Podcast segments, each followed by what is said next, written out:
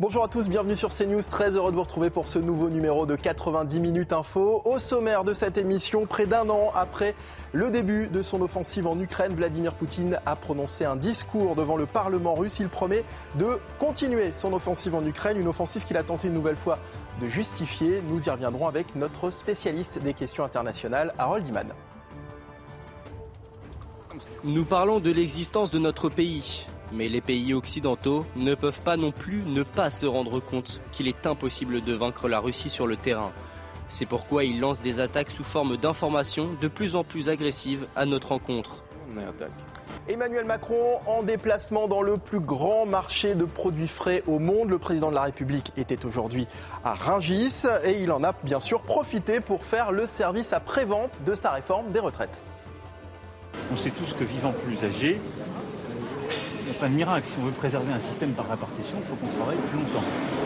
Donc ça, je ne dis pas que ça nous fait plaisir. Ça fait plaisir à personne quand euh, il faut travailler un peu plus longtemps. Mais si c'est un mensonge qui rassure, je préfère la vérité qui fâche. Et puis neuf mois après le fiasco au Stade de France, les retrouvailles entre Liverpool et le Real Madrid, c'est ce soir une rencontre qui réveille forcément de très mauvais souvenirs pour les supporters de Liverpool. On en parlera avec le président du club officiel des, supporters de Liverpool en France, Rodolfo Amaya. On développe bien sûr tous ces sujets dans un instant, mais d'abord il est 15h30. Voici le flash info de Adrien Spiteri.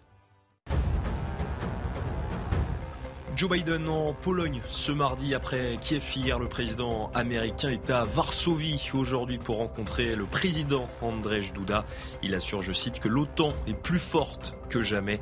Il prononcera un discours en fin d'après-midi dans lequel il devrait réaffirmer le soutien des États-Unis à l'Ukraine. La Russie a dit suivre avec attention les visites de Joe Biden. Les rappels de vaccins du Covid-19 sont utiles. Problème, leur effet diminue rapidement. Résultat d'une étude française réalisée sous l'égide de l'assurance maladie et de l'Agence nationale de sécurité du médicament. Au bout de six mois, il y a peu de différence entre les personnes vaccinées et non vaccinées. Et puis Dani Alves reste en détention provisoire en Espagne. Le footballeur brésilien est accusé de viol. Son recours a été rejeté ce mardi par un tribunal barcelonais. Il estime que le risque de fuite est élevé. Les faits se seraient déroulés fin décembre dans les toilettes d'une discothèque de la ville. Merci Adrien et à tout à l'heure. 90 minutes info avec Jonathan euh, Sixou, journaliste causeur. Bonjour Jonathan. Bonjour. Bienvenue, ravi de vous accueillir. 90 euh, minutes info avec aussi Jean Messia, président de l'Institut Apollon. Bonjour Jean. Bonjour Miguel. Et également Sébastien Codesso, avocat. Bonjour. Bonjour. On va commencer avec euh, ce discours de Vladimir Poutine. Près d'un an après le début de son offensive en Ukraine, le président russe a prononcé euh, son discours annuel à la nation devant la Douma, le Parlement russe. Il promet de continuer soigneusement son offensive en Ukraine. Il a bien employé le mot soigneusement, offensive qui a commencé il y a un an pour défendre, je cite, nos habitants sur nos terres historiques. On l'écoute. Il y a un an, pour défendre nos habitants sur nos terres historiques, pour garantir la sécurité de notre pays, pour liquider une menace qui émanait du régime néo-nazi apparu en Ukraine depuis le renversement de 2014, il a été décidé d'organiser une opération militaire spéciale. Minutieusement, nous atteindrons les objectifs que nous nous sommes fixés. Et à noter que quasiment au même moment, une attaque avait lieu encore aujourd'hui sur la ville de Kherson, attaque qui a fait au moins cinq morts selon les autorités locales. Alors pour en parler avec nous, j'accueille Harold Iman, spécialiste des questions internationales. Bonjour Harold. Euh, Harold, d'abord, que faut-il retenir de ce discours de Vladimir Poutine? Eh bien, surtout qu'il n'est pas triomphaliste. Il n'entre pas dans les détails militaires, il reste sur des points politiques. Pour lui, la Russie ne provoque jamais, mais doit résister au mal. Et le mal, c'est qui? C'est l'Occident, qui est une force antichrétienne, qui veut imposer la pédophilie, je ne fais que citer. C'est comme si l'Occident, qui pourrit lui-même de l'intérieur, voulait pourrir la Russie aussi, euh, la Russie phare des vraies valeurs. Il y a un point rassurant quand même, c'est que Vladimir Poutine n'évoque pas la guerre nucléaire. Hmm. Alors Harold, euh, Vladimir Poutine tente encore une fois de justifier son, ce qu'il appelle opération militaire en Ukraine. Oui, alors il a des arguments historiques et des arguments moraux que j'ai déjà présentés. L'argument historique, c'est que l'Ukraine n'a jamais vraiment existé. Il va jusqu'à dire que ça a été inventé par l'Occident. Donc euh, ça, c'est aujourd'hui qu'il nous dit ça. Euh, il n'a pas toujours dit ça. Avant la guerre, euh, il avait un autre langage. Il disait que l'Ukraine, c'est un royaume frère, presque un jumeau séparé à la naissance. Bon, maintenant, c'est une invention. Donc, il dit cela. Et pour qui dit-il tout cela? Probablement pas pour les Occidentaux, hmm. qui ne sont pas du tout séduits par ce ce discours et qui n'ont vraiment rien à y chercher, mais plutôt pour son peuple à lui. Et il a répété plusieurs fois, il va falloir renforcer l'enseignement de l'histoire, reconstruire le Donbass et restaurer ses biens culturels. Donc euh, voilà, il a un projet culturel euh, assez grand et, pour terminer, il a essayé de présenter une guerre de civilisation et sortir un peu du purement militaire. Alors, il a également pointé du doigt encore une fois les pays occidentaux. Jonathan Sixou pour Vladimir Poutine, euh, l'Occident, c'est le diable finalement. L'Occident, c'est, euh, je ne sais pas si c'est le diable, mais c'est malheureusement, pour eux comme pour nous, devenu un ennemi. Alors que historiquement, ça n'a pas toujours été le, cas. Alors qu'historiquement encore, je pars sous le contrôle d'Harold, euh, les euh, témoignages d'ailleurs de grands diplomates français en, témoignent. Vladimir Poutine a, dès son accession au pouvoir début 2000, tendu la main à l'Occident, tendu la main aux Européens qui lui ont posé une fin de, quasiment à chaque fois une fin de non-recevoir, qui lui ont menti éhontément, qui lui fait de, fausses promesses.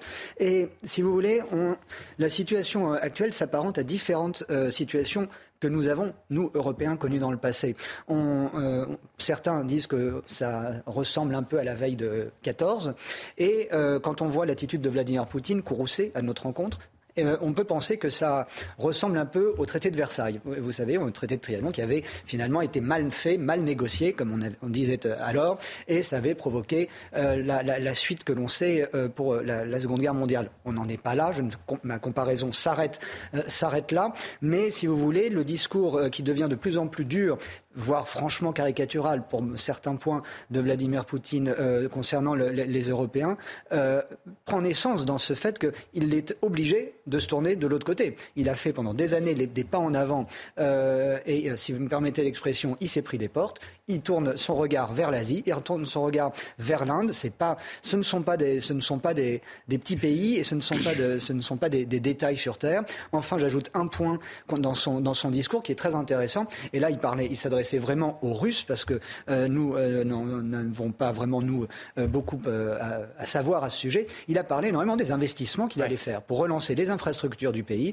et tous les avantages également fiscaux et autres pour que les entrepreneurs qui sont restés en Russie, parce qu'il y a eu une fuite énorme depuis un an, eh bien, investissent dans l'économie russe pour continuer de la faire fructifier. Alors écoutons Vladimir Poutine parler des pays occidentaux, justement. Les élites de l'Occident ne cachent pas leur objectif, infliger une défaite stratégique à la Russie, c'est-à-dire en finir avec nous une bonne fois pour toutes. Cela signifie qu'ils prévoient de tourner ce conflit local en conflit global. Nous le comprenons comme cela et nous réagirons en conséquence. Il en va de l'avenir de notre pays. Euh, Harold Iman, il y a une forme de menace dans, ce qu'on vient d'écouter, dans ces propos de, Vladimir Poutine? Les, vraies menaces, elles ont déjà été prononcées. Quand il a dit j'ai des armes dont vous n'imaginez même pas le pouvoir destructeur, ça c'était beaucoup, beaucoup plus euh, cinglant, pour ne pas dire sanglant. Mais euh, là, il y a quand même euh, une petite baisse dans euh, le côté rhétorique enflammé. Euh, peut-être, il y a deux explications. Soit il essaye de chercher une espèce de point de contact avec les Occidentaux, soit, et c'est un peu ma préférence, mais comment savoir, qu'il n'est pas en train de vraiment l'emporter sur le terrain, même si ce n'est pas une déroute, mhm. mais il n'est pas en train de l'emporter. Il a perdu Kherson, c'est un peu lourd. Peut-être pour ça qu'il a bombardé Kherson ce matin, parce qu'il le tenait hein, jusqu'au 9 novembre. Euh, et donc, il ne veut juste pas frimer là où on pourrait remarquer qu'il euh, n'y a pas de quoi. Jean, est-ce que Vladimir Poutine n'est pas en train de s'isoler finalement encore une fois, encore plus du reste du monde? Bah, je ne crois pas, non, parce que en fait, la Russie de Vladimir Poutine a des alliés pratiquement dans tout le reste du monde, justement. C'est-à-dire que. Qu'est-ce que vous appelez le reste du monde bah, la, Chine, l'Inde, enfin tout ce qu'on appelait les BRICS, c'est-à-dire les, pays nouvellement émergents, le Brésil. Il y a, si vous voulez, une sorte de, de compréhension soit active, soit silencieuse de la part de ces pays, puisqu'on n'a pas entendu véritablement les dirigeants chinois, les dirigeants indiens, les dirigeants brésiliens, et je ne parle même pas des dirigeants des pays arabes qui, eux, sont carrément pro-russes. On ne les a pas entendus critiquer ouvertement euh, l'attitude russe en Ukraine et encore moins prendre position contrairement à ce avec les Occidentaux. Contrairement à ce qu'a dit Joe Biden ce week-end, euh, Pékin a démenti euh, l'idée d'envoyer des armes à la Russie. Ah non, mais une chose est de ne pas aider activement au conflit, autre chose est de le soutenir, ne serait-ce que par les mots. Je pense que euh, si on doit résumer la, position, si vous voulez, des grandes autres puissances mondiales, c'est une bienveillante compréhension. C'est-à-dire qu'il n'y a pas mm. effectivement d'envoi de troupes ou de participation active ou de co-belligérance euh, dans ce conflit, comme c'est le cas pour les Européens, les Américains, les Français, les Britanniques, les Allemands. Euh, mais il n'en demeure pas moins qu'ils ne, ne, critiquent pas non plus et ils ne se mettent pas non plus, le temps s'en faut, sur la ligne des Occidentaux. Je crois que, si vous voulez, pour comprendre l'attitude euh, de, Poutine aujourd'hui, il faut comprendre euh, ce qui s'est passé dans les années 90 avec la Russie. Et Poutine a été témoin euh, du grand marasme de la Russie dans les années 90, c'est-à-dire celle où le communisme s'effondrait et où le pays était aux mains de mafias, où c'était un, désordre absolu, un chaos absolu qui a fait perdre en fait son statut de grande puissance à ce qui était l'URSS. Et donc, si vous voulez, ça a laissé un traumatisme très grand euh, dans le conscient et l'inconscient russe sur lequel aujourd'hui Vladimir Poutine joue. Et je suis d'accord, le discours de Vladimir Poutine, il est moins destiné, si vous voulez, aux, Occidentaux qu'à son peuple, ah qu'à la Russie et, qu'au pouvoir euh, en Russie. Il y a d'abord un discours qui est destiné aux Russes. Euh, aux, Russes, il y a le passage en économie de guerre, parce mm. qu'en fait, quand j'entends, si vous voulez, Emmanuel Macron nous expliquer qu'il ne va pas écraser la Russie, après avoir entendu Bruno Le Maire nous dire qu'il allait mettre la, la Russie à genoux, on voit bien que ce n'est pas possible la Russie a des ressources. Elle a des ressources euh, naturelles, elle a des ressources financières euh, et elle est capable de tenir. Elle a des ressources militaires aussi. Elle est capable de financer une guerre longue. Elle est en économie de guerre, ce qui n'est pas notre cas ni le cas des Américains. Moi, je crois qu'en tant que Français, parce que c'est ça qui nous, intéresse, mmh. par rapport à ce conflit, qu'est-ce que la France doit faire? Je pense que la France, effectivement, doit maintenir le statu quo actuel où on soutient effectivement que la Russie a agressé l'Ukraine, mais on doit pas, on doit définir une échéance.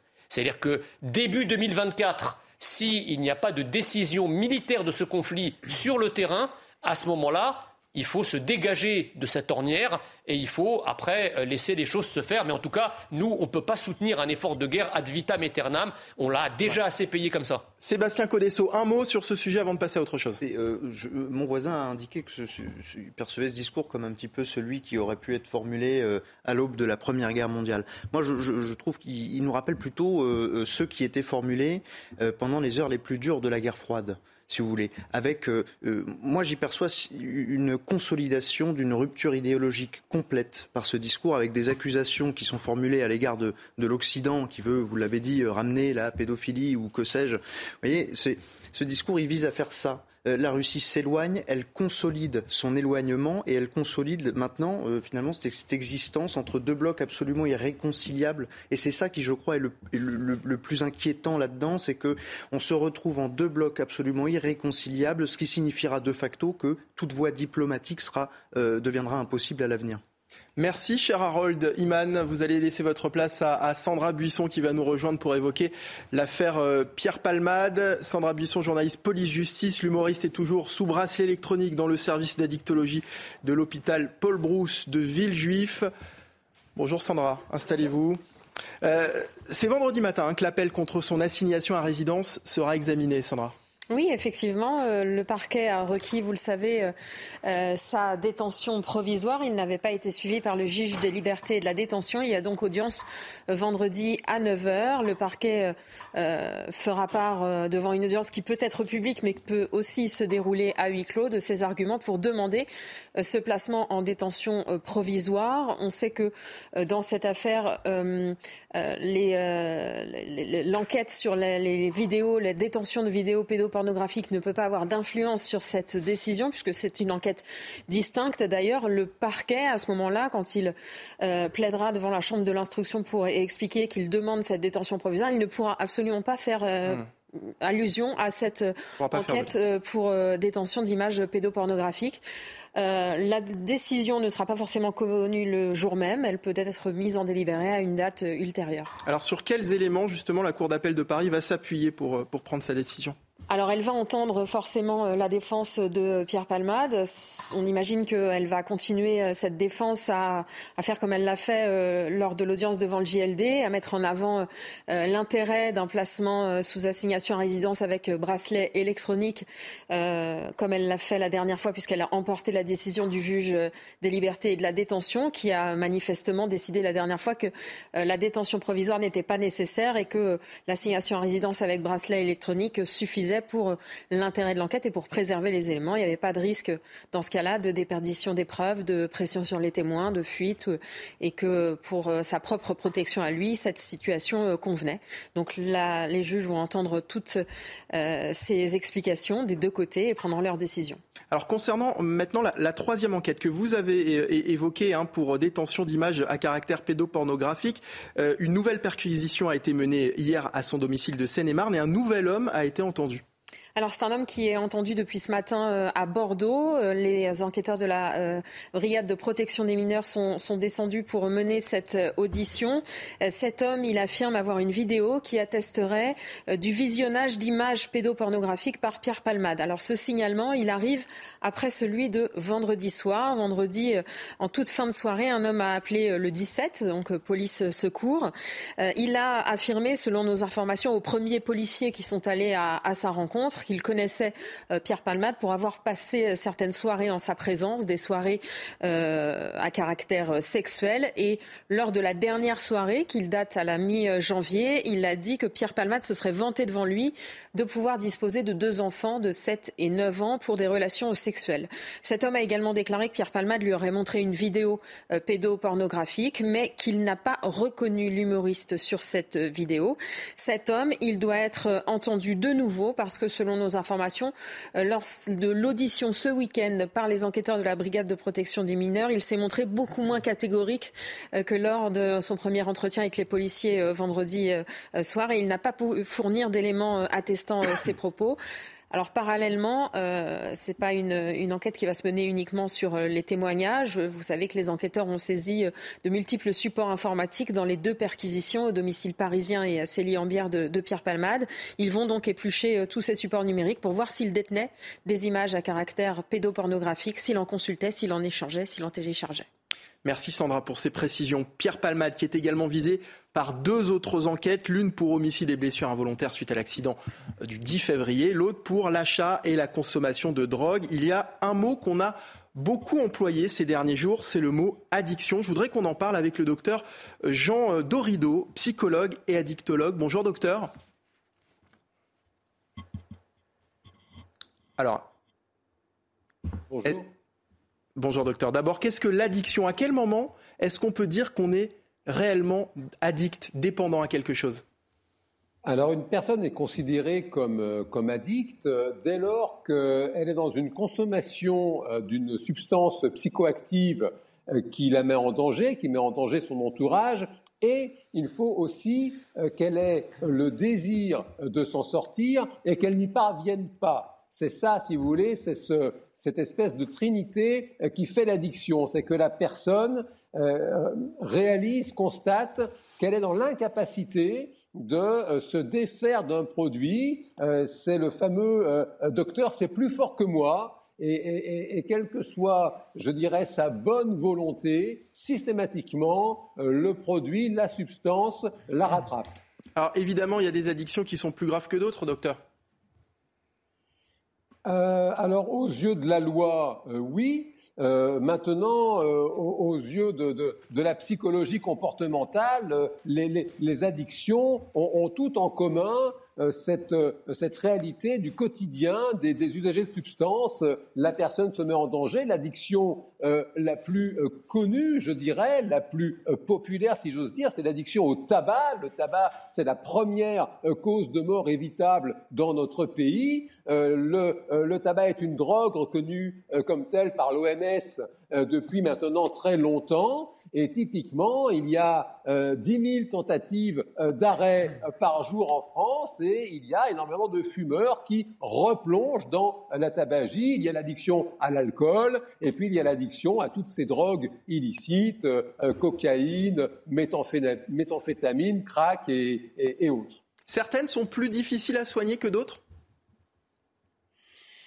Alors là, vous savez, c'est toujours la, même chose quand vous mettez euh, deux spécialistes ensemble. Vous avez toujours au moins trois euh, avis différents. Euh, maintenant, si vous voulez, ce qui ressort, euh, c'est que quand on est dans le cadre de polytoxicomanie, euh, évidemment que c'est plus compliqué parce que vous n'avez pas qu'une seule substance, vous en avez deux, trois, peut-être même davantage, et il est fréquent d'avoir des toxicomanes qui vont être addicts, par exemple, à la cocaïne et qui en plus vont consommer de façon euh, également addictive euh, de l'alcool, euh, du tabac et parfois des drogues de synthèse, de la 3-MMC et autres. Et, ce qui revient sur la cocaïne typiquement, c'est que si vous voulez, ça fait partie de ces dépendances, qui est, comparable d'ailleurs à la dépendance au tabac, dans laquelle il y a une dimension psychologique majeure. C'est-à-dire que vous n'avez pas les, douleurs physiques, par exemple, de l'héroïnomane, de l'opiomane, voyez, qui va vraiment se tordre de douleur qui va grelotter, qui va avoir froid. Vous n'avez pas cet appel physique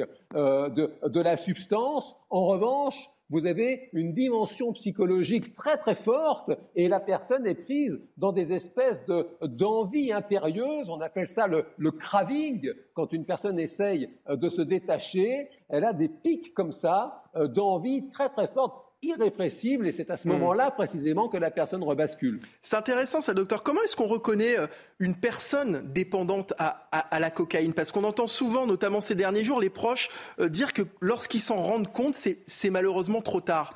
Est-ce qu'il y a des éléments qui permettent d'alerter de, de, Écoutez, euh, c'est très difficile, vous avez raison de, euh, de, de, pointer ce, euh, cet élément essentiel, c'est que très souvent, l'entourage n'est pas au courant, c'est une réalité, le, le toxicomane, par la force des choses, c'est une personne qui devient experte dans l'art de la dissimulation. Et vous avez des, des personnes parfois très très proches, parfois le, le premier cercle, l'époux, l'épouse, le, le, frère, la famille, euh, qui tombent effectivement des nues parce qu'elles étaient loin de s'imaginer. Si vous voulez, pour prendre avec des mots simples, euh, c'est pas marqué dessus. Voilà, vous hmm. n'avez pas une pancarte toxicomane et nous croisons chaque jour des personnes comme vous et moi qui donnent le change, qui sont tout à fait en capacité. Regardez par exemple un individu qu'on a tous connu, qui même était très aimé par les Français, qui était Jean-Luc Delarue,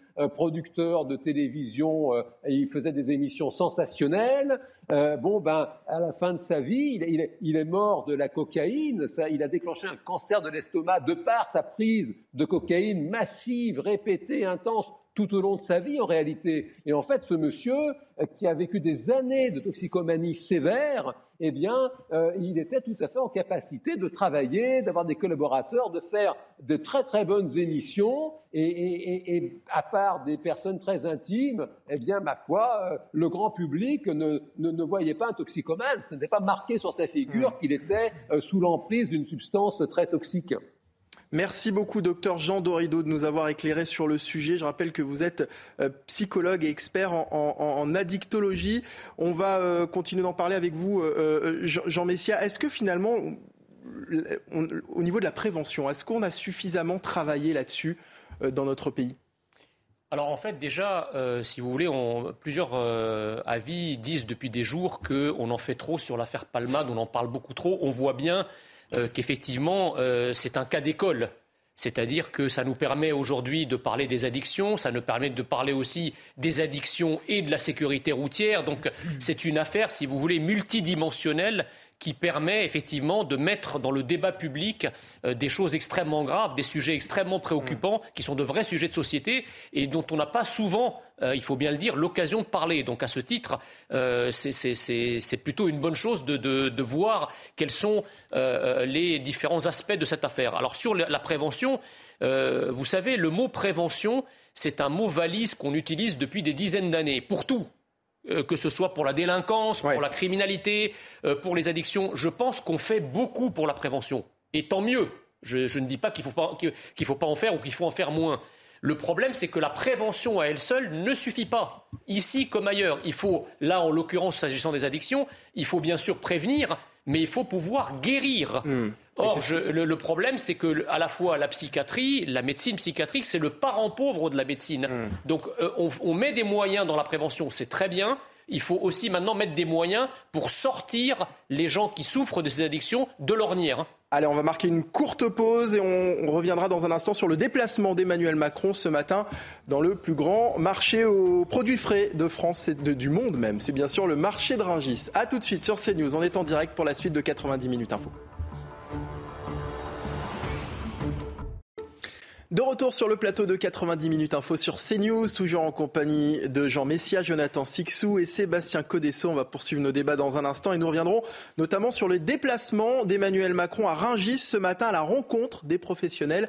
Le président de la République prend la main sur le sujet des retraites. Écoutez. Bah, c'est pas compliqué de se dire que quand on regarde, on a, moins, on a moins d'actifs qu'il y a 20 ans, on a plus de retraités et on vit plus longtemps. Donc c'est pas vrai de dire qu'on peut garder les mêmes âges, ça marche pas, ça marche pas cette affaire. On en parle dans un instant avec euh, Gauthier Lebret notamment, journaliste politique. Ce sera juste après le journal de Simon Guillain. Bonjour Simon. Bonjour Mickaël et bonjour à tous ceux qui nous ont rejoints à 16h sur CNews. La misère est désormais omniprésente aux portes de la capitale. De plus en plus de bidonvilles se construisent notamment dans le sud de Paris. Un phénomène récurrent et insoluble. On voit tout ça avec Thibault Marcheteau et Marine Sabourin. Depuis plusieurs mois, les campements de fortune comme celui-ci se multiplient au sud de la capitale. La famille Paula vient de Roumanie et s'est installée ici depuis huit mois, au bord du périphérique parisien. Sur ce terrain vague, un semblant de jardin est aménagé avec des meubles de récupération. À l'intérieur, une literie improvisée en guise de chambre. Ici, c'est la chambre pour dormir les enfants. Quelques mètres plus loin, Anton, 59 ans et également originaire de Roumanie, est en France depuis 10 ans. Il habite dans ses cabanes depuis plusieurs semaines et espère encore sortir de cette misère. Les habitants du quartier assistent, eux, impuissants à la multiplication de ces habitations et constatent une dégradation de leur cadre de vie. C'est pas très rassurant et puis il y a beaucoup de saleté. Avant, c'était vraiment pas comme ça. Euh, je pense euh, il y a 5 ans à peu près. Euh. Ça me pose pas problème à moi. C'est juste que je pense que c'est plutôt pour eux. C'est un problème. Ils sont là depuis un moment et que je pense pas qu'ils aient beaucoup, beaucoup d'aide. Si les riverains affirment que la police détruit régulièrement ces hébergements de fortune, les terrains vagues sont immédiatement réaménagés par de nouveaux occupants. L'obésité augmente fortement en France, une hausse particulièrement marquée chez les jeunes adultes. Selon une étude réalisée par l'INSERM, près d'un Français sur deux serait en surpoids par rapport aux recommandations médicales. Je vous propose d'écouter ces quelques explications de Jean-Michel Cohen, il est médecin nutritionniste on achètera des morceaux de viande un peu plus gras, parce que je rappelle que la viande s'achète, le prix de la viande se fait au gramme de protéines, donc euh, plus la viande est grasse, moins elle vaudra cher. On utilisera beaucoup plus les services de la nourriture transformée parce qu'elle vaut moins cher. On va consommer également beaucoup plus quand on va au restaurant dans des enseignes pas chères. Et puis, suite au Brexit et à l'affaire des licences de pêche qui ne sont plus accordées à tous les bateaux français, le gouvernement a annoncé un plan de casse pour la pêche française, le port le plus touché en France et celui de Guilvinec au pays Bigoudin. Les élus locaux craignent d'ailleurs des destructions d'emplois par centaines. Reportage sur place signé Mickaël Chaillot. Regardez. L'âme Triskel, le Damoclès, sur 90 bateaux français concernés par ce plan, 26 sont immatriculés ici au Guilvinec. C'est la moitié de la flottille des hauturiers du pays Bigoudin qui part à la casse. Sur le quai des chalutiers, l'inquiétude est palpable. Pour nous, c'est une catastrophe. Il faut espérer que les, les politiques trouvent une solution parce que sinon c'est la mort de la pêche, la mort de tous les commerces, de tout ce qui est sur le port. Si on considère qu'un emploi en mer, c'est entre 4 et 5 emplois à terre, euh, en moyenne sur un chalutier comme ceux qui vont sortir, il y a 5 à 6 marins. Donc effectivement, nous, quand on fait les comptes, on trouve entre 600 et 700 personnes derrière qui pourraient perdre leur travail. Les 12 maires du pays bigoudin demandent au gouvernement un plan d'accompagnement spécifique et attirent l'attention du chef de l'État sur la question de la souveraineté alimentaire. Oui, il y a un enjeu pour le consommateur français, oui, c'est de manger du poisson français. Manger du poisson français, et d'autant plus manger du poisson bigoudin, puisque nous sommes 20% de la production euh, française. Et nous sommes le premier port français de poisson frais. La langoustine, la lotte, les élus locaux estiment qu'avec ce plan, 5000 tonnes de poissons ne seront plus débarquées au Guilvinec chaque année. En signe de deuil, les drapeaux français et européens ont été mis en berne devant les mairies. L'entreprise Airbus va embaucher 3500 personnes en France et plus de 13 000 dans le monde entier. Dans le même temps, le groupe a trouvé un terrain d'entente avec les organisations syndicales pour refonder ses accords d'entreprise. Ces nouvelles règles entreront en vigueur le 1er janvier 2024. Et puis cette information qu'on vous donne depuis ce matin sur CNews, deux nouveaux séismes ont secoué hier soir la Syrie et la Turquie. Le premier est survenu hier peu après 20 heures et le deuxième seulement trois minutes plus tard. Un premier bilan fait état de trois morts en Turquie et de 47 blessés en Syrie. Des nouveaux tremblements de terre qui interviennent seulement 15 jours après celui du 6 février qui avait fait plus de 45 000 morts. Je vous propose d'écouter ces quelques témoignages d'habitants sur place. On était à la maison et tout à coup, la terre s'est mise à trembler. L'électricité a été coupée et on est sorti de chez nous. La situation n'est pas du tout rassurante. Il y a beaucoup de gens ici parce qu'ils ont peur. C'était comme si le sol se déchirait. Il tremblait. Nous avions très peur. Voilà pour euh, ce tour de l'actualité à 16h. La suite de 90 minutes info, c'est tout de suite et c'est toujours avec euh, Mickaël Dorian.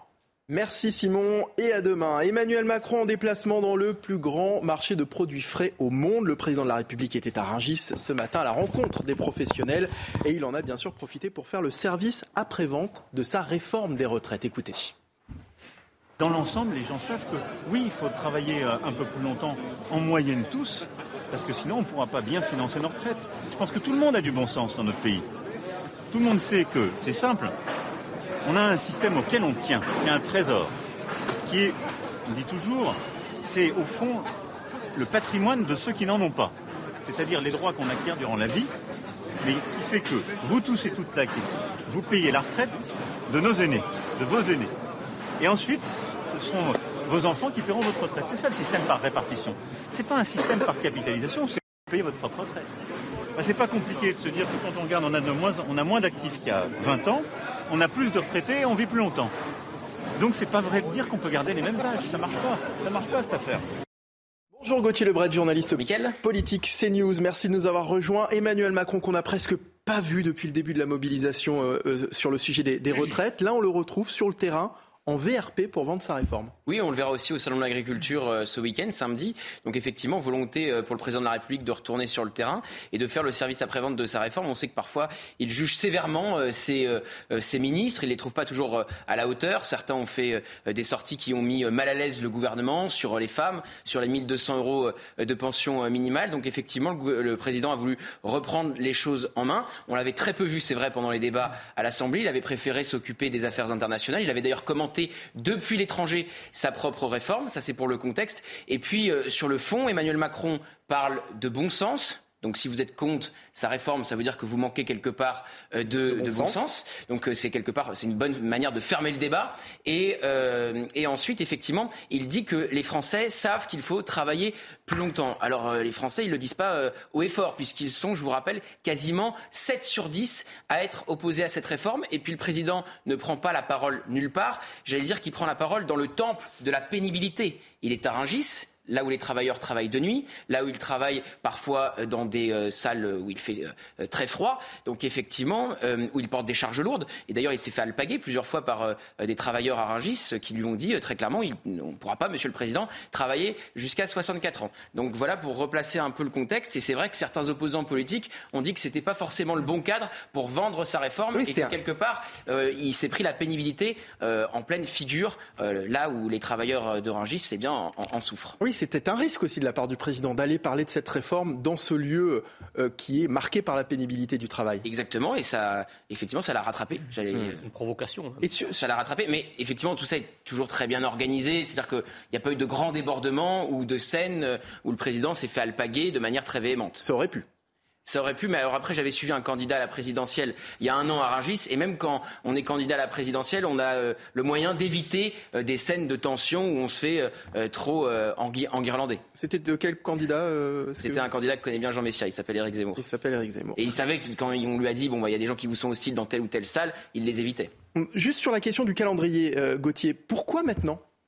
Parce qu'il y a une grande manifestation, une grande mobilisation qui arrive le 7 mars, où le pays pourrait être à l'arrêt. On est entre deux périodes euh, où euh, on a eu les, débats à l'Assemblée, on va avoir les débats au Sénat à partir euh, du 2 mars. Donc là, il n'y a pas de débat parlementaire. Donc le, le, président a voulu reprendre la main dans cet espace restreint où les parlementaires ne travaillent pas le sujet.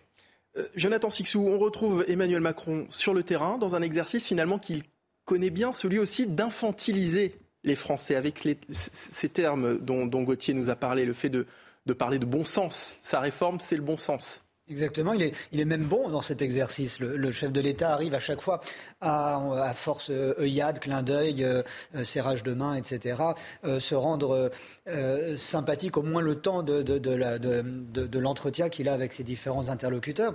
Je vous rejoins parfaitement et je rejoins Gauthier sur le, le, le fait qu'il y a une incongruité à se retrouver à Rungis pour parler d'une réforme des retraites qui, qui rallonge de facto le, temps de cotisation, mais en même temps, en termes d'image, Rungis est très positif pour, pour les Français. Déjà parce qu'il y a cette fierté d'abriter le, plus grand marché de produits frais au monde, et parce que c'est la nourriture, parce que ce sont les fleurs, c'est tout ce qui est frais, et, et ça, euh, ça c'est chargé, si vous voulez, de, le bien manger aussi, c'est la euh, France. Qui sont particulièrement euh, bons et positifs exactement pour, pour notre image.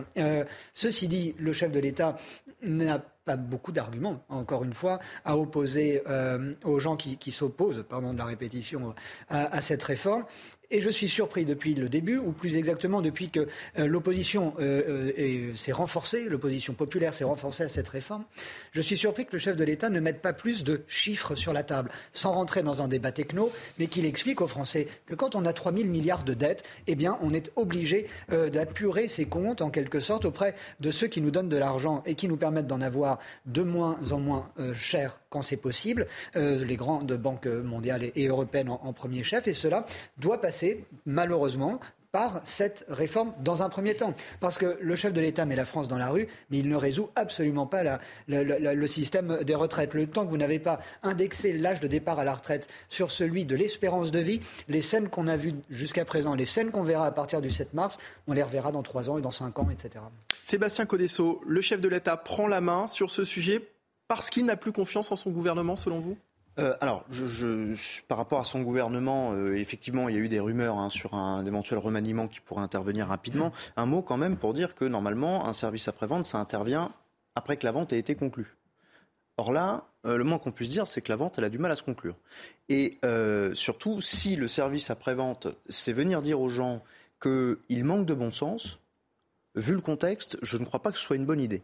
Euh, Emmanuel Macron débarque un petit peu comme une, comme une fleur sur, la, sur la soupe, euh, alors qu'on n'a pas vraiment entendu parler de lui depuis euh, quelque temps, et, vient, d'une certaine manière, ignorer tout ce qui s'est passé ces dernières semaines. dans la rue et, tous les mouvements populaires qu'il y a eu et tous les mouvements populaires qui vont encore avoir lieu. Et, intervenir comme cela, comme si de rien n'était, et, dire à tous ces gens qu'ils manquent de bon sens, moi, ça me fait craindre une chose, c'est que les rapports se tendent encore plus. Jean Messia. Bah, écoutez, moi, je, vis cette visite du président de la République euh, à Rungis, en tout cas son thème, comme une véritable provocation. Parce que aller expliquer à des gens qui se lèvent très tôt, euh, qui travaillent dans le froid, qui ont des métiers quand même particulièrement pénibles, qui transportent des charges lourdes, etc., aller leur expliquer qu'il va falloir qu'ils bossent plus, euh, ça ne me semble pas très habile, surtout quand on le fait avec un petit air narquois euh, qui, est particulièrement agaçant. Ça, c'est la première chose. on aurait pu dire l'inverse de lui s'il avait été voir des, gens qui ont un travail ultra facile. Euh, on aurait pu dire, bah oui, mais c'est facile finalement d'aller rendre visite à ces gens-là. Ah bah, je, pense aurait, enfin, je pense que le message aurait été plus clair d'aller expliquer à, des grands littéraires ou à des artistes euh, ou à des journalistes ou à tous les tous des métiers intellectuels qui effectivement on peut travailler de l'Institut Apollon. Voilà, qu'on travaillerait deux ans de plus. Je pense que c'est en tout cas ça sonne mieux que d'aller expliquer à des gens dont euh, le métier est pénible. Ça sonne mieux, mais ce serait plus facile. On l'a en plus. Là, il est dans la difficulté, il prend des risques. On l'a beaucoup critiqué justement sur la non prise en compte suffisante de la question de la pénibilité. Euh, donc, je, je trouve qu'il ne manque pas d'aplomb euh, d'aller en quelque sorte sur, sur ce terrain-là. Ça, c'est la première chose. La deuxième chose, c'est quand il parle de bon sens, excusez-moi, c'est l'hôpital qui se fout de la charité. Mais où est le bon sens d'Emmanuel Macron dans sa politique sécuritaire, dans sa politique sanitaire, dans sa politique migratoire? Il n'y a pas de bon. Bah si, quand on donne des leçons de bon sens, encore faut-il que sa politique à lui, sa stratégie à lui, sa vision de la France à lui, et du bon sens, et tellement de bon sens qu'elle soit comprise par une majorité de Français. On voit bien que le gouvernement, sur tout un tas de sujets, notamment sur des sujets qui sont très importants pour les Français, il gouverne contre leur volonté. Donc ils ne viennent pas de grâce donner des leçons de bon sens. Quand il appliquera le bon sens à sa propre politique, il viendra ensuite donner des leçons. Toujours est-il, Jean Messia, qu'on le critique quand on ne le voit pas, et maintenant qu'on le voit et qu'il est sur le terrain, on le critique aussi. Non, non, mais attendez, on, a, on, a, beaucoup comparé cette visite à celle du, président Sarkozy, que, le président Sarkozy avait fait il y a quelques années. Sauf que Sarkozy, il, était, candidat en plus de ça. Il, était un, il était candidat, et deux, il était quand même allé expliquer qu'on allait travailler plus pour gagner plus. Là, ce que dit ce que la, visite du président, il ne le dit pas, mais c'est quand même travailler plus pour gagner moins. Donc excusez-moi. Gauthier Lebret. Non, oui, effectivement. Alors, j'allais faire le parallèle avec euh, Nicolas Sarkozy, avec ceux qui se lèvent tôt, ceux qui travaillent. Effectivement, la France qui travaille, c'est très clairement une volonté euh, d'Emmanuel Macron d'exploiter euh, ce souvenir-là. Et pourquoi pas de parler à l'électorat de droite qui aussi a été sceptique euh, sur cette réforme des retraites, puisqu'il y a plus d'un électeur sur deux des républicains qui est opposé à sa réforme des retraites. Après, qu'est-ce qui se cache derrière le bon sens d'Emmanuel Macron? Il explique le président, vous avez de moins en moins d'actifs pour de plus en plus de retraités, donc fatalement, je me mets à la place euh, du président de la République, il faudra travailler plus longtemps et décaler l'âge légal de 2 ans, 62, 64 euh, à la place de 62. Mais effectivement, ça sonnait faux face à des gens qui travaillent dur, qui ont des métiers pénibles. Et si vous voulez, il y avait, il y avait tout il n'y a pas qu'un critère. Là, il y a ceux qui hmm. portent des charges lourdes, ceux qui travaillent la nuit, ceux qui travaillent dans des euh, périodes de grand froid. C'est plein de chambres froides, c'est très ouvert. Rungis, il fait très froid. Donc effectivement, ça, cette réforme ne s'adresse pas forcément d'ailleurs à eux, puisqu'ils vont euh, pouvoir subir une euh, visite médicale, le président l'a dit, à partir de 45 ans, pour voir si effectivement ils vont jusqu'à 62, 63, 64 ans. Il, faut, il faudra Alors, une on a... de médecins du travail. Vous savez très bien qu'on les a pas, donc la pénibilité par prise en compte en fait. On a appris également le week-end dernier que la cote de popularité d'Emmanuel Macron était au plus bas depuis trois ans. Selon un sondage IFOP pour le JDD, seulement 32% des, Français se disent satisfaits de l'action du, chef de l'État, soit deux points de moins que, que l'an dernier. Euh, Jonathan Sixou, cette réforme lui coûte cher et il est en train de s'en rendre compte. Est-ce que c'est aussi pour ça finalement qu'il se manifeste aujourd'hui? Oui, mais parce qu'il ne va pas faire marche arrière, il ne peut pas faire marche arrière. Il est obligé d'aller jusqu'au bout et il ira jusqu'au bout. Quel sera le, coût de la casse et quelle sera l'ampleur de cette casse? Ça, on le verra à partir du 7, effectivement, et voir si ce, blocage euh, et ces manifestations se, se, reproduiront les jours suivants. Mais le, le sondage est assez cohérent puisqu'en gros vous avez 7 Français sur 10 qui s'opposent à cette réforme et euh, on a grosso modo 30% de Français qui, soutiennent encore le chef de l'État. Euh, il y a là une certaine logique euh, à tout cela. très honnêtement, je ne sais pas comment, le, avec par exemple les propos qui viennent d'être tenus autour de cette table, on voit bien que ça tourne pas en rond, mais qu'on ne sait pas comment interpréter les faits et gestes, voire les pensées euh, du chef de l'État sur la question.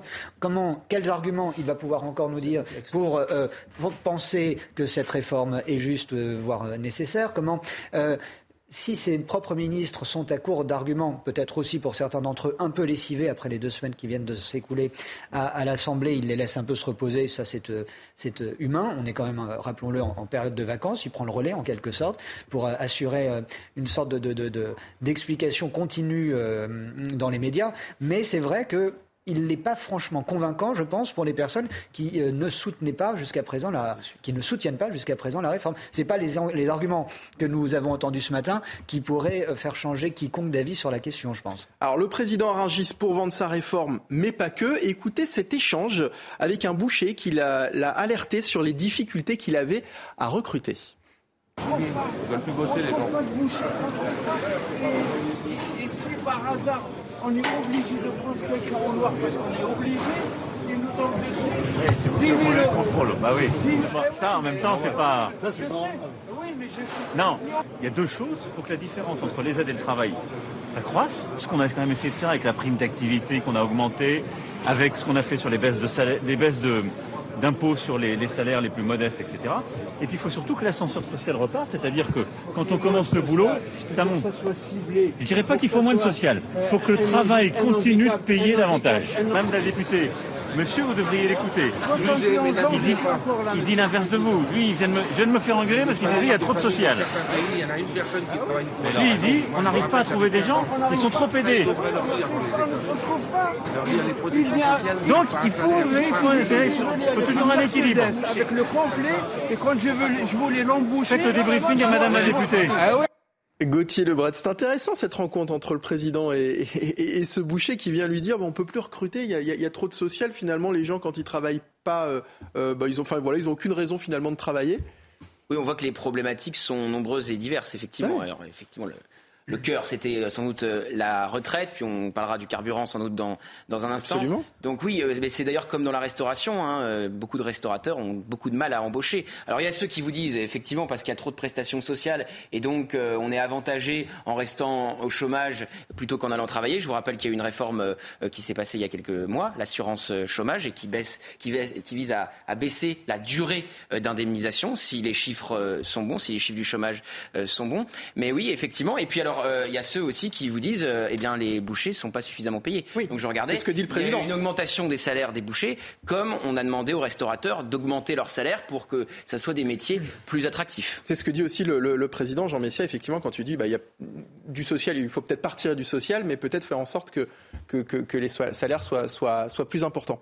Bah, il faut évidemment euh, augmenter les salaires parce que quand, euh, le, plus généralement, si vous voulez, on, on parle souvent des métiers en tension et on vous dit que ce sont des métiers sur lesquels on a du mal à recruter, mais il faudrait rajouter qu'on a du mal à recruter à ces salaires-là. C'est-à-dire qu'on voit bien que dans certains métiers où les salaires ont augmenté progressivement et que les conditions de travail se sont améliorées sur le plan des horaires, etc., progressivement, on a pu pourvoir les postes par une main-d'œuvre euh, nationale. C'est le cas, par exemple, des éboueurs de la ville de Paris. C'est un, exemple qu'on qu cite souvent. Euh, on voit aujourd'hui que ce n'est plus un problème de recrutement euh, dans ce secteur-là. Donc, il y a effectivement des métiers en tension. Il y a aussi la question de l'apprentissage. J'entendais ce matin à votre antenne le, le, président de la Fédération des bouchers, je crois, qui disait qu'à chaque fois qu'il demandait à des écoles ou des lycées de, de pouvoir aller présenter les métiers et de parler d'apprentissage, ils avaient un refus permanent euh, de la part des, des établissements euh, scolaires, euh, que ce soit au niveau collège ou au niveau lycée. Pourquoi? Parce que la viande, mauvaise, la viande, a mauvaise presse. Non mais pourquoi? Attendez, quand, quand, on voit le nombre de lobbies qui ont accès aux écoles, tous aussi incompréhensibles les, les uns que les autres, genre, ça paraît quand même hallucinant que des professions, des artisans qui gagnent honnêtement leur vie, qui ont un vrai métier, de vraies filières, ne puissent pas aller les présenter dans le cadre justement d'un processus scolaire et d'un processus d'apprentissage. Quand on voit que des, des, militants LGBT ou des associations de migrants ont pignon sur rue dans les écoles et les collèges et qu'elles peuvent aller déblatérer leur propagande à nos enfants, pourquoi pas les, les, les gens Alors qui ont du un... travail et bah, attendez, euh... oui mais c'est un oui, autre oui, sujet. oui, peut-être, mais enfin, euh, en, en, en, tant que Français, pardon, si vous voulez, les, les, parents et les parents sont en droit de se scandaliser Jonathan de ça. Sixou. Pardon, Jean, l'apprentissage a quand même été favorisé depuis euh, la fin du précédent quinquennat, il me semble. Je ne dis pas le contraire. Et ça a permis à plusieurs centaines de milliers de jeunes qui étaient en décrochage scolaire et qui ne, et qui ne trouvaient pas d'emploi, parmi d'autres cas, de pouvoir être orientés, réorientés. Et faire davantage de stages, notamment. Et faire davantage de stages, de la formation mmh. concrète, les mains dans le cambouis, dans tous les domaines que ce soit. Et euh, ça marche. Euh, il y a une demande, parce qu'il y a eu des facilités offertes aux, aux entreprises qui mmh. acceptaient de, de former euh, de jeunes apprentis. Et le problème aujourd'hui, c'est que il, ce sont les apprentis qui refusent bien souvent de venir, de rester. Pourquoi? Parce qu'ils estiment qu'ils devraient être payés, voire payés plus qu'ils le sont aujourd'hui. Et là, c'est ce qui mine notre société. Ce n'est même plus la valeur travail, c'est qu'il euh, y a toute une frange de, de, la, de, de la, jeunesse qui, qui refuse de, travailler pour apprendre. Alors, autre extrait de cette visite d'Emmanuel Macron à Rungis, après les aides pour les gros rouleurs, le président a également évoqué une aide sur le diesel. Très dur pour les jeunes même. Très très dur. On va faire les courses à la fin du mois ou le plein d'essence. Vous gagnez combien Pas grand chose. président de la République. Pas assez. Un petit peu plus. Mais. Oui. Bah, on a les aides hein, pour les gros rouleurs. Et là, on va essayer de faire faire un petit geste diesel, vous allez voir. Je, je et Bon, Gauthier, est-ce qu'on en sait un peu plus sur ce petit geste diesel évoqué par le président? C'est un coup de pression à Total Energy. Il en a parlé ensuite.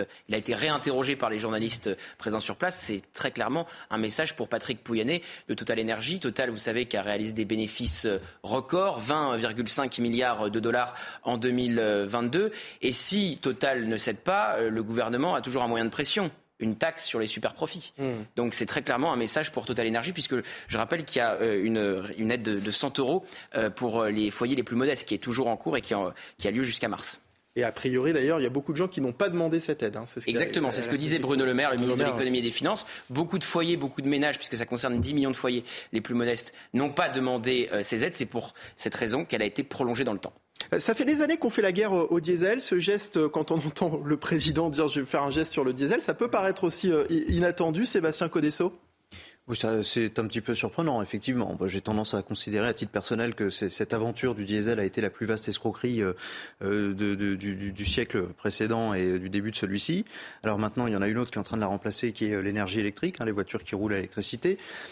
qu'on vienne aujourd'hui nous indiquer qu'on fait un geste diesel, oui, effectivement, c'est un peu, mmh. un petit peu étonnant. les, Français qui bossent, les Français qui bossent roulent au diesel. Bah, si vous voulez, quand vous devez transporter des marchandises et des choses extrêmement lourdes, vous n'avez pas roulé à l'électrique. Vous devez rouler au diesel c'est le combustible qui permet de mmh. faire ça. Donc euh, bon, il va falloir être un petit peu plus cohérent dans les mesures qu'on veut mettre en place. C'est un bon coup de pub qui ne coûte pas très cher au président de la République, puisqu'en fait, c'est pas lui qui Parce que c'est pas lui qui va payer. C'est les, pétroliers, et je suis pas d'accord avec vous sur le sur le, le, diesel de manière générale, parce que justement, c'était une filière que la France maîtrisait de A à Z et qui était beaucoup moins polluante sur la fin. Or, l'électrique, on le maîtrise pas et c'est très polluant, je dis polluant qu'on le dit. Je dis que c'est une escroquerie parce qu'on a encouragé ah les gens à rouler au diesel et qu'au dernier moment, on leur a dit, mais non, en fait, il faut arrêter parce que ça met en danger la planète. C'est là, c'est là que l'escroquerie se trouve. Allez, dans le reste de l'actualité, on va revenir dans un instant sur euh, la France qui se retrouve face à une situation de sécheresse historique. On va en parler euh, dans la dernière partie de 90 minutes info, toujours en compagnie de Jean Messia, Jonathan Sixou, Sébastien Codesso. Et puis, je vous remercie, Gauthier Lebret, d'avoir été avec nous pour évoquer ce sujet. Journaliste politique, CNews, restez avec nous. On marque une courte pause et on revient juste après, toujours en direct. 90 minutes info de retour sur CNews pour euh, la suite, toujours en direct. Dans un instant, on va euh, revenir sur euh, l'état de sécheresse de notre territoire. Ce sera juste après le flash info d'Adrien Spiteri. Il est 16h30. La Russie suspend sa participation au traité New Start, un traité russo-américain sur le désarmement nucléaire. L'annonce a été faite par le président russe Vladimir Poutine près d'un an après le début de l'invasion en Ukraine. Une décision décevante et irresponsable selon la Maison Blanche. Giorgia Meloni est à Kiev. La première ministre italienne avait promis qu'elle se rendrait en Ukraine avant le 24 février, date du premier anniversaire de l'invasion russe dans le pays. Elle pourrait rencontrer le président Volodymyr Zelensky. Hier, le chef de la Maison-Blanche, Joe Biden, était en visite dans la capitale ukrainienne. Et puis les agriculteurs mobilisés ce mardi, ils sont un millier à avoir défilé en direction de la préfecture des Landes à Mont-de-Marsan. Ils veulent défendre le maintien de leur droit de prélèvement pour l'irrigation. Un rassemblement alors que la France connaît un important épisode de sécheresse. Merci beaucoup Adrien Spiteri pour le rappel des titres CNews. La France face à une sécheresse historique. On l'a appris cet après-midi. Le pays n'a pas connu de véritable pluie depuis 31 jours. Un précédent euh, record datant de 2020 a été euh, égalé. Selon Météo France, les sols sont aussi secs qu'habituellement à la mi-avril. C'est pour vous dire. Alors, ce qui nous emmène à prendre à présent la direction de la vallée du Drô dans le Lot-et-Garonne. Là-bas, les agriculteurs et les élus sont inquiets en raison du faible remplissage des retenues d'eau cet hiver. Ils redoutent un problème d'irrigation cet été si la pluie ne fait pas son retour. Le sujet de Maëva Lamy et on en parle juste après. Aux abords de ce lac, les berges sont à sec, recouvertes de végétation. Ce réservoir de 32 hectares n'est rempli qu'au quart de sa capacité. L'explication, le manque de précipitations ces derniers mois. Depuis le mois quasiment de juin, on a eu à peine 100 mm euh, sur le secteur, alors qu'on devrait être normalement entre 400 et 500 mm. Certains agriculteurs ont pris les devants, comme Manuel. Il a investi plusieurs dizaines de milliers d'euros dans un système d'irrigation. moteur de 50 chevaux, pompe environ 60 mètres cubeurs. Ses confrères qui n'ont pas investi pourraient eux être en difficulté dans cette région où sont cultivées des pommes, des prunes et d'autres semences. Ceux qui n'ont pas, qui ne comptent que sur le, réseau euh, d'Ourdaine, qui n'ont pas autre moyen d'irrigation, euh, ils ne feront rien. Des agriculteurs déjà éprouvés par l'été caniculaire de 2022 et cette année pourrait être encore pire car les réserves sont basses. L'avantage de 2022, c'est qu'on a commencé l'année 2022, tous les plans d'eau étaient, étaient remplis et les nappes phréatiques étaient déjà complètement pleines. Une pénurie en eau historique dans la région, elle n'avait pas été constatée depuis 2012. Et il n'y a pas que les agriculteurs qui sont inquiets. Jonathan Sixou, ça nous concerne tous directement ou indirectement, évidemment. Ça concerne tout le monde, vous avez raison de le préciser, Michael. Maintenant, il y a euh, des, mesures telles qu'on vient de le voir, euh, euh, individuelles qui peuvent être prises. Il faut que l'agriculteur, en l'occurrence, ait une trésorerie nécessaire pour pouvoir financer ce, type d'installation. Tous ne peuvent pas le faire, et je pense. Est-ce que ça doit encore tomber sur les, épaules des autorités locales, que ce soit des conseils régionaux, des, conseils communaux ou autres, pour financer, pour, pour pallier ce type de situation euh, ça risque de faire des, charges encore très lourdes pour les habitants. Euh, et euh, dans ces cas-là, on est un peu désemparé, dirais-je, parce que c'est comme dans d'autres catastrophes naturelles. Je pense par exemple à la grêle, où on ne peut rien faire si ce n'est ensuite constater les dégâts. Là, on ne peut pas vraiment prévenir une situation de sécheresse. Mais qui doit payer la facture alors finalement? Parce que si, bah. si, ce n'est pas les, collectivités locales, c'est les agriculteurs, mais si les agriculteurs ne peuvent pas. Ce sont toujours les mêmes qui paient quand il faut payer. Ce sont les contribuables, quels qu'ils soient. Donc de toute façon, il n'y a pas de, recette magique euh, en, l'occurrence. Euh, c'est assez malheureux, mais c'est comme ça. L'argent euh, est chez le, le contribuable, donc c'est lui qui paie. Un millier d'agriculteurs ont d'ailleurs manifesté aujourd'hui à Mont-de-Marsan pour défendre le maintien de leurs droits de prélèvement pour l'irrigation avec ce mot d'ordre, l'eau, c'est la vie. Je vous propose d'écouter certains d'entre eux. L'agriculture, de toute manière, ne pourra pas faire sans eau. Produire, euh, on le sait, avec le, changement climatique, ça se fera avec de l'eau. D'une autre manière que ça, c'était euh, qu'on l'utilisait peut-être euh, par le passé, mais, cette, cette transition et ces changements, ils sont déjà en, route. Mais il y a des investissements à faire, y a, ça ne se fait pas du jour au lendemain. On demande une gestion sur le long terme, bien sûr, mais une gestion aussi active. C'est-à-dire qu'on sait qu'on va avoir des hivers avec des pluviométries plus importantes et sur un temps euh, un peu plus restreint. Donc on demande qu'il y ait de vraies politiques de stockage hivernal. Jean Messia, on a l'impression que ces personnes qui sont essentielles, on a besoin d'eux, on a besoin de cultiver euh, pour se nourrir, on a l'impression qu'elles ne sont pas écoutées finalement. Bah, euh, oui, elles ne sont, elles sont pas écoutées, mais le problème, c'est que c'est un problème structurel. C'est-à-dire que si, effectivement, les scientifiques nous prouvent, avec des données à l'appui, que nous allons vers un assèchement structurel en raison du réchauffement climatique, il faut traiter le problème à la base. C'est-à-dire qu'il euh, y a ce que ces gens-là demandent et il y a ce qu'on est capable de leur fournir. Si effectivement il n'y a pas d'eau, bah, c'est pas euh, euh, c'est la faute à personne, je veux dire. Hein. Donc il va falloir réfléchir à des solutions parce que ça fait plusieurs années maintenant qu'on dit euh, les niveaux des nappes phréatiques sont faibles. on a des années entières qui se passent avec un, niveau de pluviométrie qui est également très faible. Donc au bout d'un moment, si vous voulez, il faut sortir un peu la, tête du sable et réfléchir à des, à des solutions de moyen long terme.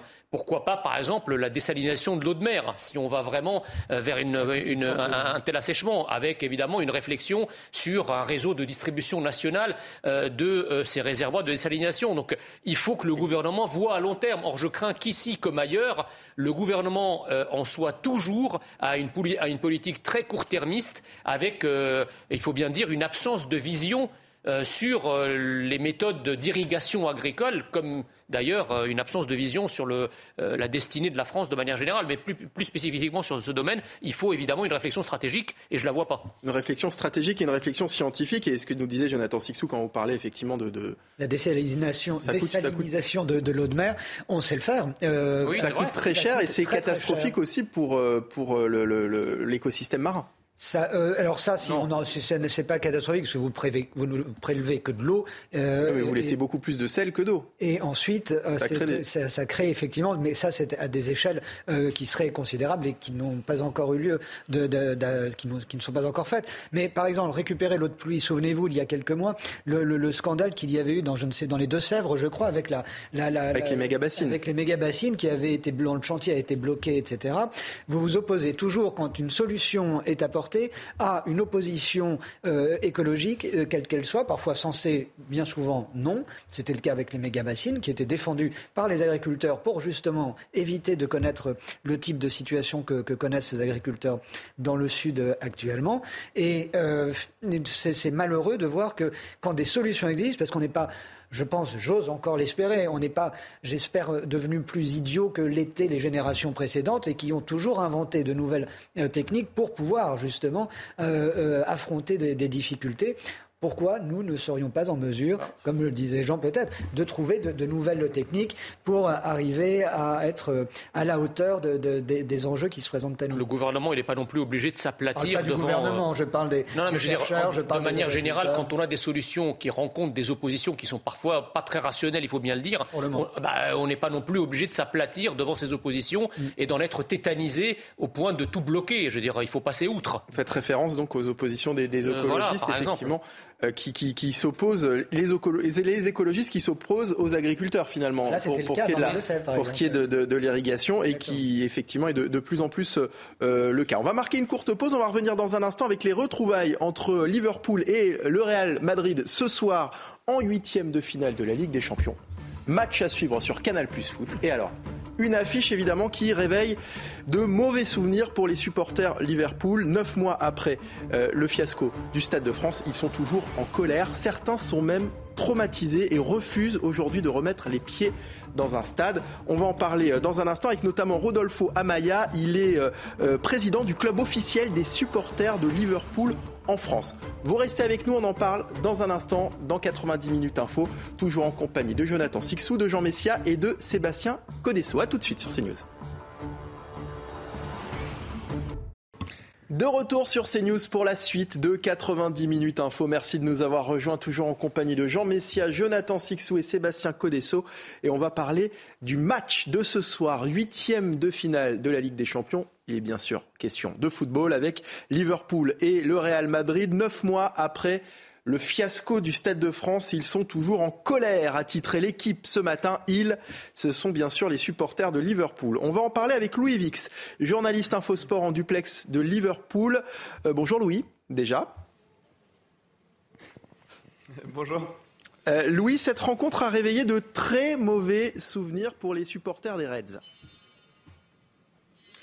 Oui, c'est sûr que la cicatrice est loin d'être euh, totalement refermée euh, concernant euh, le fiasco. vous avez très justement utilisé ce mot et cette finale du 28 mai dernier au, Stade de France avec des, supporters de Liverpool encore traumatisés, au-delà bien sûr des séquelles physiques que beaucoup d'entre eux ont, pu traîner pendant de longues semaines derrière, et puis des séquelles psychologiques aussi, parce qu'on a discuté avec pas mal de, de, supporters de Liverpool qui ont dû aller voir un psy, qui ont dû avoir recours à des antidépresseurs, se réveiller avec des terreurs euh, nocturne en, pleine nuit euh, par rapport à tout ce qui s'est passé notamment euh, dans le chemin qui a accompagné les supporters de Liverpool jusqu'au Stade de France. ensuite, le fameux problème devant les, les grilles, tous les vols qu'il y a eu, puis ça s'est même poursuivi, souvenez-vous, au niveau de la, la gare du Nord.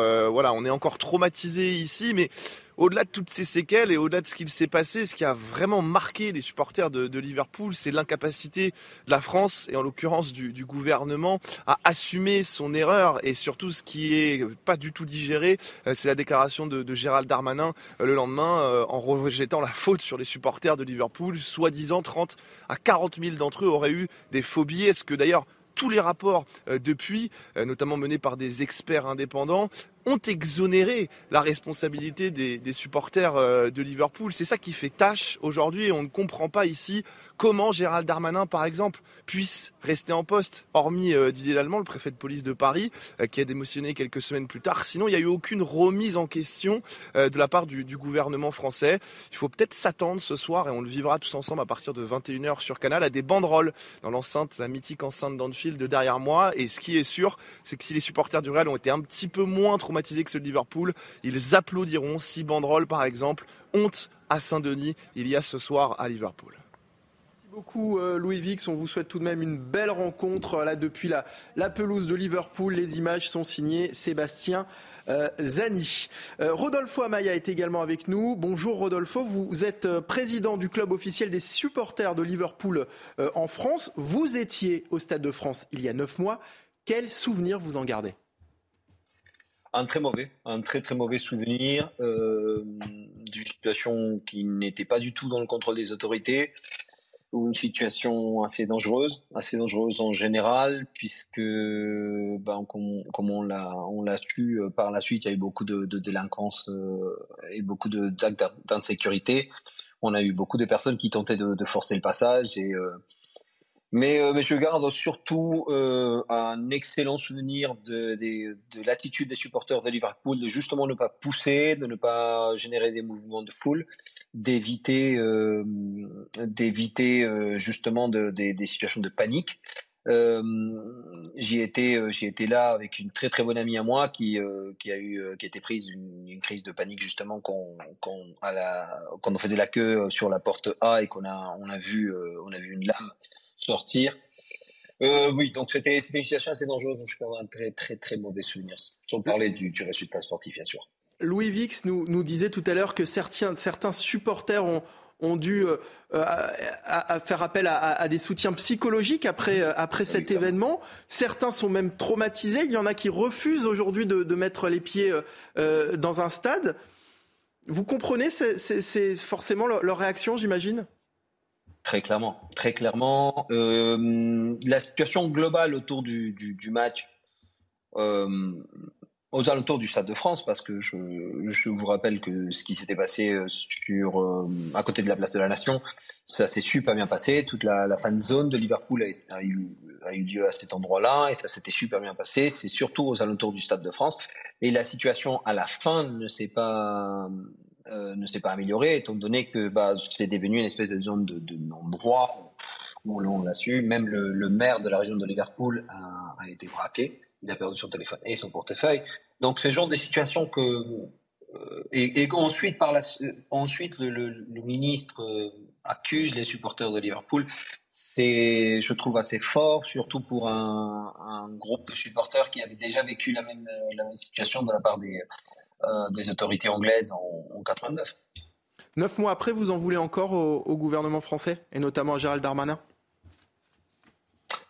Moi, personnellement, je trouve que c'est dommage que, que l'on entende, que l'on entende des, euh, des propos comme quoi on a, pris, on a pris note de ce qui s'était passé.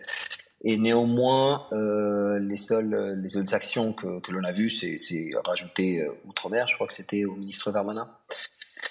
Voilà, je trouve ça dommage. Je trouve ça pour le moins dommage. Euh, ce serait bien qu'on demande, comme demande de Liverpool et, euh, et surtout mm. les, les, membres politiques de, de, de, de, ne pas avoir des excuses officielles euh, de la part du gouvernement. Une question, Rodolfo Amaya. Amaya où vous trouvez-vous actuellement?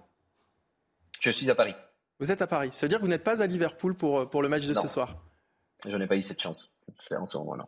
Vous, vous n'êtes pas traumatisé, vous, au point de ne plus mettre les pieds dans un stade? À vrai dire, j'ai eu la question tout à l'heure par, par un confrère à vous et, et, je me suis rendu compte que depuis ce match-là, euh, je n'ai pas fait des déplacements. Je ne veux pas faire des liaisons parce que c'est quelque chose qui, qui m'a un peu qui m'a un peu travaillé tout à l'heure quand, quand j'y ai réfléchi. Ça fait neuf mois que vous n'avez pas mis les pieds dans un stade? J'ai je suis allé voir des matchs de rugby, mais je, je, ne suis pas retourné voir des matchs de foot et euh, surtout je ne suis pas retourné voir Liverpool. Merci beaucoup en tous les cas d'avoir été avec nous cet après-midi, Rodolfo. Je vous en prie. Amaya. Euh, Jean Messia, vous souhaitiez lui, lui, poser une question? Euh, Oui, pourquoi pas. Euh, non, parce que j'ai l'impression. Il est, il est, il est peut-être. Voilà, il est encore là. Je suis encore là. Non, mais c'est-à-dire le problème, si vous voulez, c'est que euh, il faut dire à un moment le réel, parce qu'il y a la parole officielle du ministre qui nous a décrit euh, les scènes autour du Stade de France euh, il y a quelques mois comme étant, étant orchestrées par les supporters britanniques qui n'avaient pas de billets, et il y a ceux qui étaient sur place et qui ont vu la réalité des événements.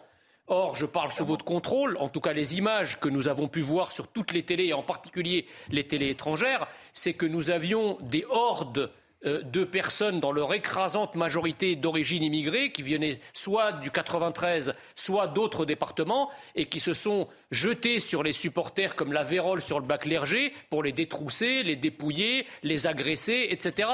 Et en fait, le discours politique, comme toujours, a été un discours de prisme qui a filtré cette réalité à l'aune de l'idéologie pour pas stigmatiser, pour pas attiser la haine, etc. Donc c'est, si vous voulez, pour moi, c'est une double vexation. Donc qu'est-ce que vous, est-ce que vous, qu'est-ce que vous nous avez, vous avez à nous raconter de ce que vous avez vu ce soir-là?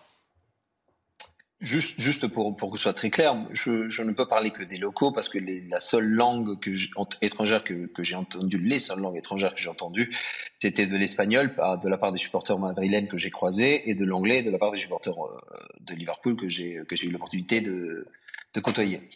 Euh, par la suite, et euh, j'ai entendu beaucoup de, enfin j'ai entendu que par les Français euh, autour de nous, par exemple la personne qui tenait la lame dont je vous parlais, venait de se faire sortir de, de, de la file par des supporters de Liverpool. Donc on entendait, on entendait des, des, gracieuses paroles en anglais et on entendait des gracieuses paroles en français de la part de la personne. En dehors du stade.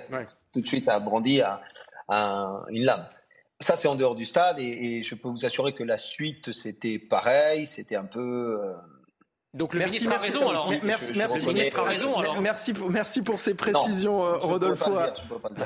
merci pour ces précisions, Rodolfo Amaya. Merci d'avoir été avec nous cet après-midi. Un dernier mot très rapide, Jonathan Sixou, là-dessus. Est-ce que finalement, il n'aurait pas fallu que le, que, le, ministre ou que le gouvernement reconnaisse ses erreurs dans cette affaire? Évidemment, il en serait sorti grandi, comme ce que tout le monde peut faire des erreurs et des erreurs mmh. d'information à chaud, des erreurs de transmission euh, d'informations. J'ai je, été très marqué que, et très choqué que Gérald Darmanin euh, continue de nous parler de faux billets de supporters anglais devant la commission sénatoriale, dont vous avez passé quelques images, plusieurs jours euh, après, et euh, ce soit à ce point enfoncé dans, le déni. Et les images de, ces descentes de, de, de, véritables razzias comme ça sur le, parvis du stade sont plus que effrayants effrayante. Et euh, on comprend le, le, le, et souvenez-vous le lendemain des témoignages, beaucoup de supporters qui se filmaient dans leur chambre d'hôtel mm. à Paris. Euh, c'était pas des, c'est plutôt des armoires à glace. Ils étaient traumatisés. Je comprends parfaitement que des, des individus encore aujourd'hui aient euh, une, une, une, peur bleue de, de, se retrouver quelque part dans, dans, un abord de stade. Et c'est la fin de cette émission. Merci Jonathan Sixou d'avoir été avec nous, journaliste causeur, Jean Messia, président de l'Institut Apollon, et merci à vous, Sébastien Codesso. Je rappelle que vous êtes avocat. Merci à vous de l'autre côté de, de l'avoir suivi cette émission. Merci aux équipes en régie. Audrey Missiraka à la réalisation avec Emeric Gontier. À la vision, il y avait Ludovic Liébar. Et au son, Yannick Aubin et Adam Thomas. Merci bien sûr à David Poujol et Benjamin Cuneo qui m'ont aidé à préparer cette émission. Dans un instant, Punchline avec Laurence Ferrari pour voir et revoir nos programmes. C'est sur cnews.fr. À demain.